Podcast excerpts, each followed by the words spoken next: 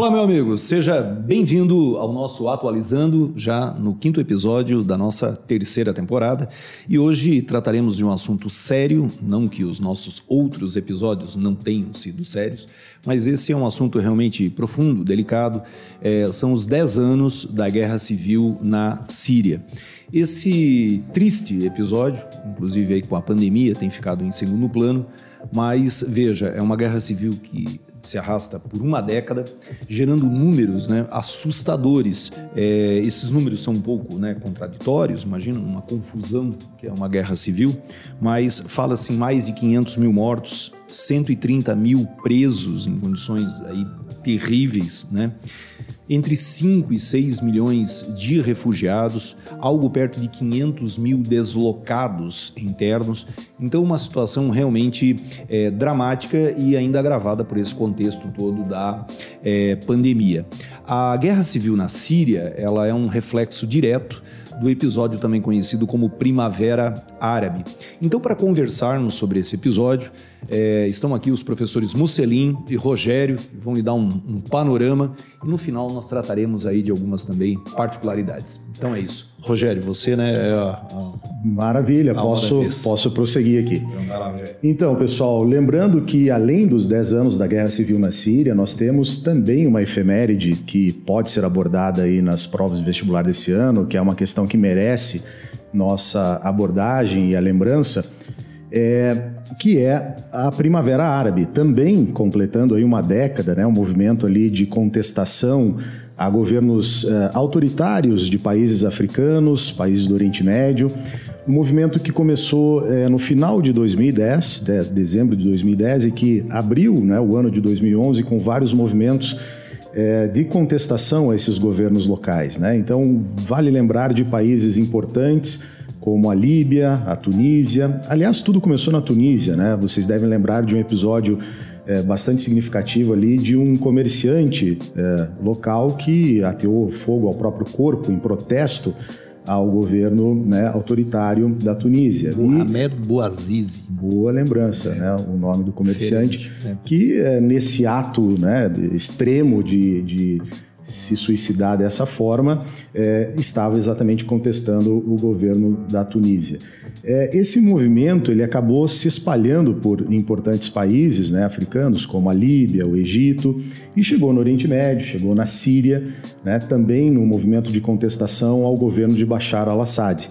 É, Mussolini vai abordar também a questão do, do governo Assad, né, para nós lembrarmos que desde a década de 70 é, é, a família Assad se manteve no poder. Então, é, protestos locais nas cidades de Alepo, na cidade de Damasco, né, importante capital da Síria, é, em março de 2011, deram início a uma série de contestações ali, não só com relação ao governo Assad especificamente, mas toda a situação de desemprego, crise econômica. Né? Vale lembrar que a crise global de 2008 acaba promovendo reflexos importantes na África, no Oriente Médio. Então, o desemprego, as péssimas condições é, econômicas da Síria, aliada a essa contestação ao governo de Assad, eh, geraram esses protestos a partir de 2011. E uma guerra civil acaba se desencadeando ali, né, de eh, apoiadores do governo, claro, e uma oposição que toma uma dimensão muito grande. Eh, eu pediria depois que o Mocelin abordasse as várias, desculpe, as várias frentes de oposição ao governo Assad e como o Alexandre mencionou, uma grande tragédia humana. Né? Segundo a ONU, é a maior tragédia humanitária é, depois da Segunda Guerra Mundial, um, um grave problema que a Síria é, enfrenta até hoje, né? uma década depois ainda sem é, solução. O governo Assad não caiu, quer dizer, os protestos não derrubaram o governo, as armas também não. É, diferentemente do que aconteceu na Tunísia, no Egito, na Líbia, com a queda dos governos. Né? Vale lembrar que na Líbia, Muammar Gaddafi é, cai né, em função desses protestos da Primavera Árabe, também a derrubada do presidente egípcio Hosni Mubarak, mas o governo de Assad não caiu, nem pelos protestos e nem pelas armas. É, hoje você tem uma, uma crise humanitária gigante na Síria, né? mais da metade da população da Síria ou se deslocou internamente ou é, se refugiou, então temos mais de 6 milhões de refugiados. é, que saíram, claro, do país é, em péssimas condições com essa terrível guerra civil. Musselin, qual é a situação atual da Síria, ou mesmo o histórico, né? Acho que seria interessante você também abordar a história de colonização francesa na Síria, todo o processo né, histórico do país e o, a realidade atual dos conflitos. Você falou, Rogério, da Primavera Árabe, né? Eu estive no Egito em 2009 e pude verificar, perambulando para a cidade do Cairo, mesmo no interior do Egito, um grau de miserabilidade tremendo nós não fomos assaltados, mas o número de pedintes era uma coisa assustadora, né? assustadora. E era o governo do é, lá o ditador que estava no poder desde a morte do presidente lá que foi assassinado, o Mubarak, né? Mubarak, que foi o presidente deposto uhum. naquela praça Tahrir, uma praça gigantesca as pessoas vão protestar ao longo de 2011 e o Mubarak cai. O interessante foi a primeira a Primavera Árabe, a sucessão de revoltas em que o Facebook, né, que as mensagens pelo telefone celular, a internet, enfim, desempenhou um papel relevante na arregimentação daqueles que vão protestar na Líbia, no Egito, na Tunísia, no Iêmen. Ah, e também rolava até o falecido Orkut, né? É. Sim, é, sim. Boa lembrança, é. os novos movimentos sociais, né, é, usando a internet. a internet. A Síria fazia parte do Império Otomano, né? Com a derrota da Turquia na Primeira Guerra, as duas grandes potências vitoriosas colonialistas, no caso a França e a Grã-Bretanha, dividiram o Oriente Médio e coube à França a Síria. A Síria vai se tornar independente, depois vai ter um, uma monarquia lá que vai ser deposta em 58. E você disse bem, em 1970 houve um golpe e o Hafiz al-Assad tornou-se o ditador da Síria. A família al-Assad ela é de uma minoria religiosa, os alauítas, que formam uma seita dentro do xiismo. Porque a população da Síria, em sua é, maioria, é composta por árabes. Mas temos também curdos. No plano religioso, nós temos muçulmanos sunitas, muçulmanos xiitas, esses alauítas que eu acabei de que se mencionar. como uma elite, né? Os sim, alauítas. Naquela região de Lacátida, né? Uhum. Eles são majoritários mas eles não ultrapassam 10% da população. E há também um número significativo de cristãos sírios. Uhum. E esses estão tomando um pau lá porque eles, muitos deles foram deslocados, né? É verdade. Os sunitas não gostam deles. Em 2011, uma série de protestos, porque quando morreu o Hafiz, Hafiz al-Assad em 2000, se não me falha a memória, assumiu o Bashar al-Assad. Sim, foi 2000. Uhum. Só que o, ele não era o sucessor. O sucessor devia ser o filho Bacel, que foi preparado para ser o sucessor. O Bashar até nem gostava de política, estava fazendo pós-graduação lá na Inglaterra. E o Bacel, com apenas 31 anos, teve um acidente automobilístico e morreu. Nós vamos ter protestos por uma Síria democrática, laica, republicana, né? que teve apoios do Ocidente, da União Europeia, dos Estados Unidos. A própria Turquia. Da própria uhum. Turquia. Parecia que o Bashar ia ser deposto. Mas aí houve um complicador. A Al-Qaeda ela fez, fez história na região. E em 2014 surge um novo grupo fundamentalista, o Estado Islâmico do Iraque e do Levante. Né? E o Estado Islâmico foi se agigantando, ocupando uma parte significativa ali do norte do Iraque, inclusive só uma coisa, O Levante, só uma coisa, o Levante é a parte leste dessa região. Sim, a Síria sim. era reconhecida é, como Levante. Levante. Só porque é. senão o, o espectador algum, Levante. Né? Alguns né? usam é. Estado Islâmico do Iraque e da Síria. É né? ISIS. Uhum. É ISIS. E aí, aqueles que apoiavam o, o exército democrático da Síria começaram a tirar o pé, porque armas que eram enviadas para esse exército democrático, para essa oposição democrática, por assim dizer, começaram a cair nas mãos do Estado Islâmico. Tanto que em 2014 o Abu Bugade lá, ele proclamou o califado. Hum. O Bashar al-Assad estava numa situação dificílima ali por 2014 2015. A Rússia tem uma base do tempo da União Soviética ali no Mediterrâneo. O Irã tem interesses na Síria, bem como o Hezbollah, que é um grupo fundamentalista existente no Líbano. E a partir de 2016, o apoio russo deixou de ser um apoio apenas financeiro e com fornecimento de armas, para ser um apoio direto. Então o Putin né, vai enviar para lá armamentos e a força aérea. Né? Nós vamos ter bombardeios nas regiões que estavam sob o domínio daqueles que faziam oposição. E vai segurar a onda na, na ONU também, sim, né? Sim, inclusive a Rússia tem o poder de veto no Conselho de Segurança. Ela e a China seguraram. E a China também vai ser uma aliada do Bashar, não enviando armas, uhum, evidentemente. Hum, sim. É, o Irã também vai apoiar o Bashar, porque não interessava ao Irã que os curdos, que também atuam no Irã e são fortes no Iraque, viessem a formar um Kurdistão independente. E também porque se a Arábia Saudita está de um lado, o Irã necessariamente está no outro. Né? Aquelas monarquias tradicionalistas ali do, do Oriente Médio faziam e fazem oposição ao Bashar.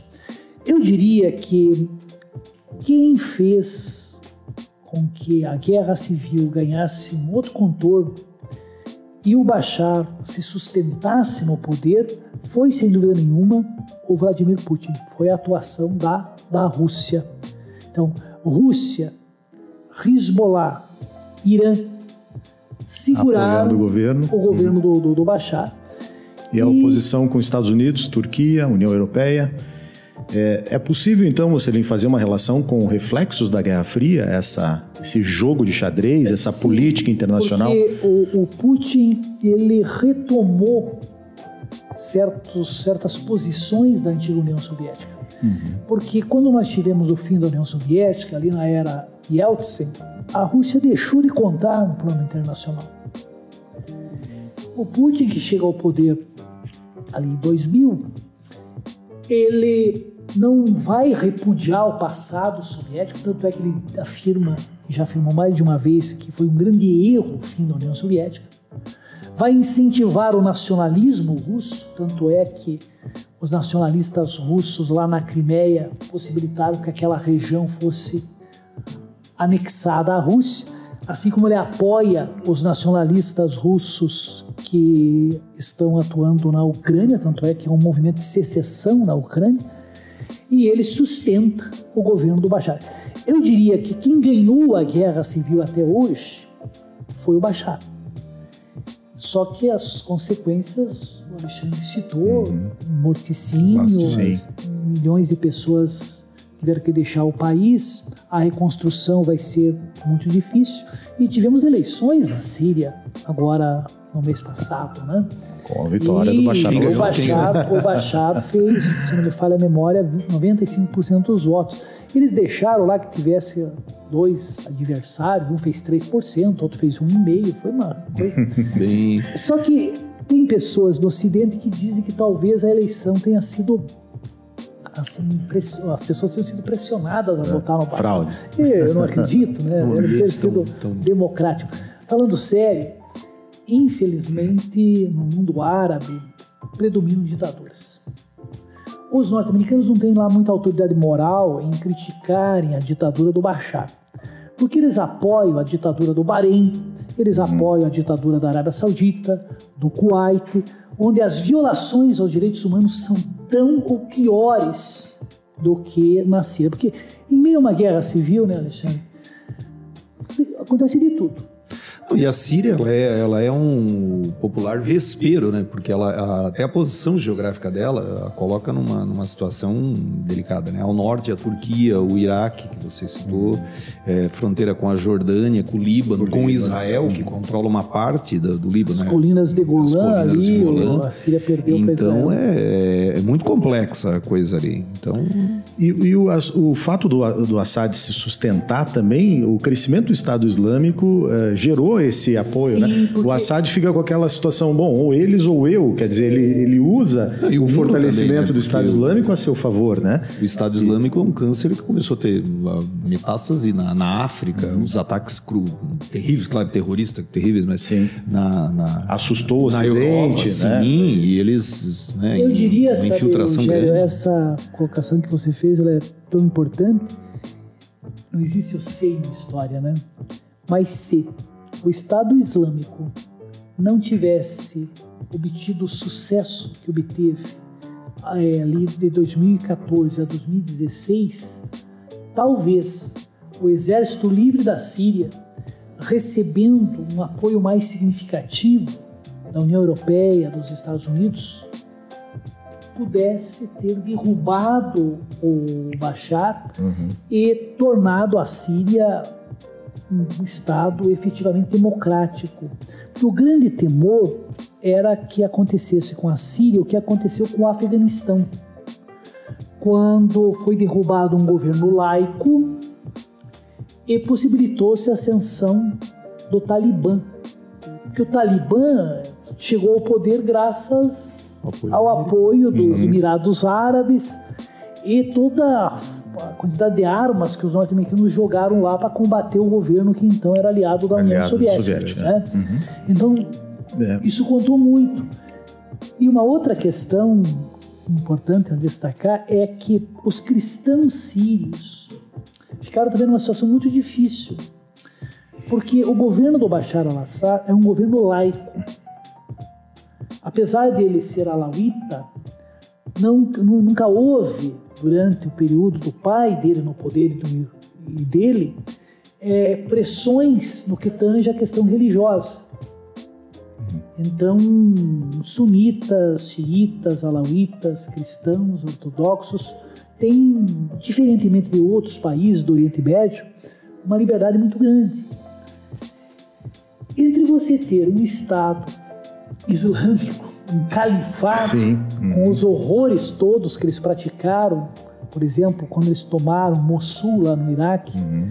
violação de direitos humanos, museu, destruíram esculturas e a destruição de Palmira, né? Palmira que foi sede do movimento de secessão na antiga Império Romano, né?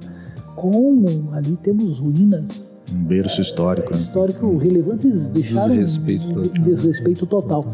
Mas essa questão. Uhum. Agora, o futuro, eu acho muito difícil o Bashar cair. Porque ele conseguiu se sustentar em meio à guerra civil e oxalá né, tenhamos investimentos russos, chineses para a reconstrução uhum. da Síria é, um e país sabe, destruído. E quem sabe muitas pessoas possam retornar à Síria, né? Porque o que a gente viu da Primavera Árabe é um saldo terrível. terrível né? O Iêmen está fragmentado, a Líbia Sim. também, o Egito voltou a ser um, ter um regime militar, com exceção da Tunísia, que efetivamente democratizou-se, os demais países, Marrocos, o Bahrein, houve uma repressão violentíssima. O é. saldo da Primavera Árabe é, digamos assim, bem negativo. Negativo. Sim. É, que as pessoas possam retornar mesmo, porque o drama dos refugiados, né? Quem é que vai esquecer aquela imagem de setembro de 2015 do garotinho morto Sim. na praia, o Alan Kurd, né? Um Sim, garoto. É, a família tentando fugir para a Grécia. Então, esse drama humanitário provocado pelas né, guerras, pelos conflitos no Oriente Médio, em especial né, o problema da Síria. Hoje, o, no Brasil, nós temos 3.800 sírios é, reconhecidos pelo governo brasileiro, né, como uma uhum. espécie de passaporte humanitário, entre aspas, né, vamos assim denominar, e realmente que todas essas pessoas possam retornar para a Síria e ela possa ser reconstruída né, é. como uma, e pessoas, uma nação. muitas delas com uma qualificação muito boa, né? A Síria Sim. perdeu não é, só é, o estes... número de pessoas, mas também cérebros. É, e esses cérebros são os, os que mais tardiamente retornarão. Né? Sim, então, porque já vão se encaixando. Já encaixando. Né? É, ah. E da população que não tem condições de, de sair do país, né? Você é, tem hoje cerca de 80% da população vivendo Muito na linha da miséria. Então, dos 200 o... países aí, o IDH deles, né, o Índice de Desenvolvimento Humano, se for confiável, coloca o país na posição 151. É. Mas vamos aí nos encaminhando para os nossos finalmente dessa nossa conversa. Só um pinga-fogo rápido aí, né, que a gente tinha é, combinado. É, muitos falam que a Síria ela é um exemplo de putinização, né? Porque o Vladimir Putin ele criou uma rede de apoio, né, e tal. E como o Mussolini falou, né, teve um, um investimento grande lá, né. Essa putinização, Mussolini, passou por melhorias de qualidade de vida na Síria, nas mãos de Bashar al-Assad? Veja, a Síria tinha um índice de desenvolvimento humano razoável até a, a guerra civil. Era uma ditadura? Era. Era um Estado laico, uma relativa liberdade no que diz respeito à questão religiosa. Os cristãos eram uma espécie de elite econômica também. Também, dentro. também. E as condições econômicas e sociais, comparativamente a outros países, apesar das dificuldades, a Síria quase não tem petróleo, a Síria não tem riquezas naturais, né? Era uma situação razoável. Então, mais ou menos como a Líbia. Né? A Líbia, Sim. a época do Gaddafi, as condições melhoraram significativamente.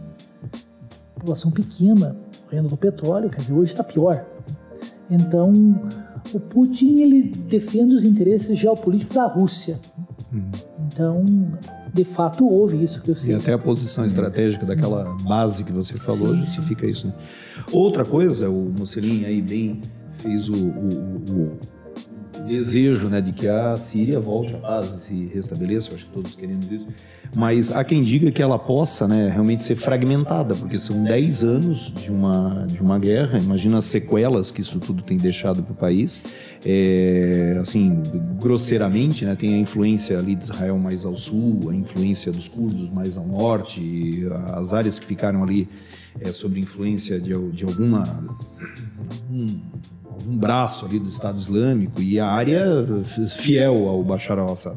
Então surgiu um termo ainda também chamado balcanização, né? Depois que a União Soviética, a União Soviética, que a antiga Iugoslávia se fragmentou nas Balcãs, foi dividida ali em vários países e tal. E o que acontece? Muitos temem por isso, né? Que o país venha a ser é, fragmentado, que poderia daí alimentar outras, né? Outras, outros conflitos, né? Porque daí esses povos, esses povos teriam seus territórios e, né? Então esse termo putinização, balcanização, é um termo aí que você, em especial, vai prestar o vestibular, vale a pena dar uma olhada. E a gente não podia deixar de falar, né? Da questão da Covid, porque quando nós começamos a acompanhar aí a pandemia, muitos diziam, poxa, a Síria está com um número de notificações e mortes baixos, né? E muitos até acreditavam que pelo próprio conflito, porque as pessoas estavam isoladas, né? Informações até dos médicos sem fronteira dão conta de que isso se justifica, né? Porque muitas pessoas nem têm casa para ficar, as pessoas estão em acampamentos, Sim. as pessoas é, trocam utensílios, elas é, fazem alimentações coletivas, elas, né? Então há um número de subnotificações muito grandes e um número de mortes muito grande em função até do conflito, eles é, a questão da vacina para eles também, né? Então há um temor, né, de que esse, esse tipo de conflito possa é, prejudicar ainda mais, né, a retomada econômica até da própria região ali por conta desse, desse conflito. Você queria falar alguma coisa, né? Não, não, sobre é, é exatamente porque... você abordou algo que eu ia colocar como resquício dessa guerra. É resquício, né? é, uma é a dificuldade em reconstruir o país, realmente. Sim, eles não têm, eles não têm qualquer condições. Né? A coisa está bem terrível. É isso. Então era isso. Então era isso. Então, gente, obrigado aí por nos acompanhar em mais esse episódio, já o nosso quinto da terceira temporada. Um assunto delicado, complexo. Espero que você tenha aproveitado. Espero que nós possamos aí ajudá-lo nessa empreitada aí de ter informações legais, né, importantes e ir bem nos vestibulares também. Então é isso. Até a próxima.